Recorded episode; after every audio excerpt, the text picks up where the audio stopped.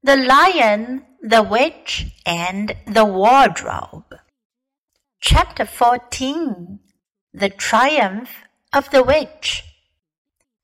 As soon as the witch had gone, Aslan said, We must move from this place at once. It will be wanted for other purposes. We shall encamp tonight at the fords of Beruna.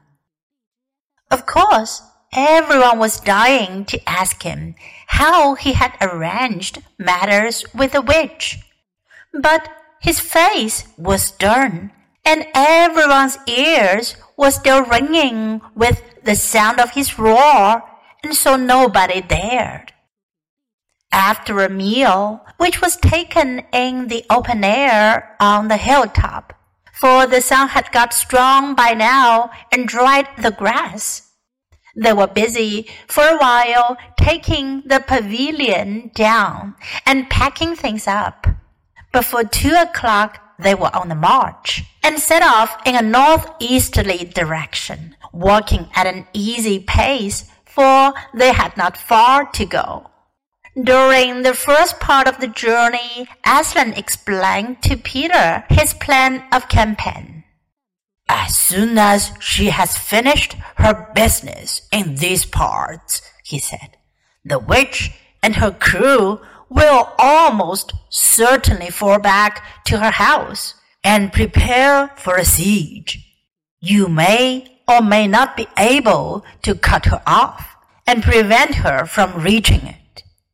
He then went on to outline two plans of battle, one for fighting the witch and her people in the wood, and another for assaulting her castle. And all the time he was advising Peter how to conduct the operations, saying things like, You must put your centaurs in such and such a place, or you must post scouts to see that she doesn't do so and so. Till at last Peter said, But you will be there yourself, Aslan. I can give you no promise of that, answered the lion, and he continued giving Peter his instructions. For the last part of the journey, it was Susan and Lucy who saw most of him. He did not talk very much and seemed to them to be sad. It was still afternoon when they came down to a place where the river valley had widened out and the river was broad and shallow. This was the fords of Beruna, and Aslan gave orders to halt on this side of the water. But Peter said, Wouldn't it be better to camp on the far side? for fear she should try a night attack or anything. Aslan, who seemed to have been thinking about something else, roused himself with a shake of his magnificent mane and said, Er? What's that? Peter said it all over again. No, said Aslan in a dull voice, as if it didn't matter. No, she will not make an attack tonight and then he sighed deeply. But presently he added, All the same, it was well thought of. That is how a soldier ought to think. But it doesn't really matter. So they proceeded to pitch their camp. Aslan's mood affected everyone that evening. Peter was feeling uncomfortable too at the idea of fighting the battle on his own. The news that Aslan might not be there had come as a great shock to him.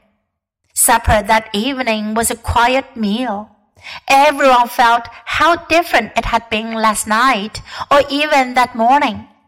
It was as if the good times, having just begun, were already drawing to their end. This feeling affected Susan so much that she couldn't get to sleep when she went to bed. And after she had lain counting sheep and turning over and over, she heard Lucy give a long sigh and turn over just beside her in the darkness. Can't you get to sleep either? said Susan. No, said Lucy. I thought you were asleep. I say, Susan. What? I've a most horrible feeling, as if something were hanging over us. Have you? Because, as a matter of fact, so have I. Something about Aslan, said Lucy. Either some dreadful thing is going to happen to him, or something dreadful that he's going to do. There's been something wrong with him all afternoon, said Susan. Lucy, what was that he said about not being with us at the battle? You don't think he could be stealing away and leaving us tonight, do you? Where is he now? said Lucy. Is he here in the pavilion? I don't think so. Susan, let's go outside and have a look round. We might see him. All right, let's, said Susan. We must just as well be doing that as lying awake here. Very quietly, the two girls groped their way among the other sleepers and crept out of the tent. The moonlight was bright, and everything was quite still except for the noise of the river chattering over the stones. Then Susan suddenly caught Lucy's arm and said, Look! On the far side of the camping ground, just where the trees began, they saw the lion slowly walking away from them into the wood. Without a word, they both followed him. He led them up the steep slope out of the river valley and then slightly to the right apparently by the very same route which they had used that afternoon in coming from the hill of the stone table. On and on he led them into dark shadows and out into pale moonlight, getting their feet wet with the heavy dew. He looked somehow different from the Aslan they knew. His tail and his head hung low, and he walked slowly as if he were very, very tired.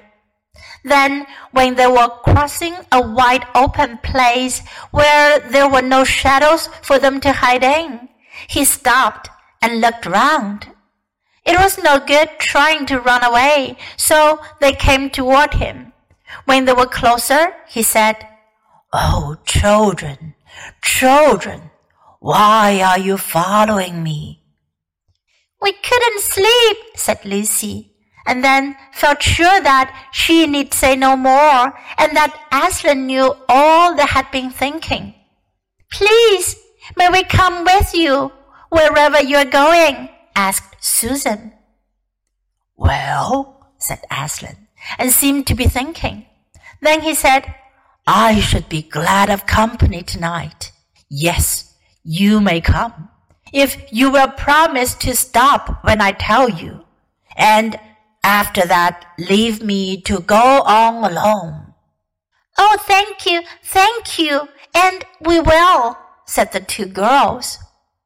Forward they went again, and one of the girls walked on each side of the lion. But how slowly he walked, and his great royal head drooped so that his nose nearly touched the grass. Presently he stumbled and gave a low moan. Aslan, dear Aslan, said Lucy, what is wrong? Can't you tell us? Are you here, dear Aslan? asked Susan. No, said Aslan. I am sad and lonely. Lay your hands on my mane so that I can feel you are there, and let us walk like that. And so the girls did what they would never have dared to do without his permission, but what they had longed to do ever since they first saw him. Buried their cold hands in the beautiful sea of fur and stroked it, and so doing walked with him.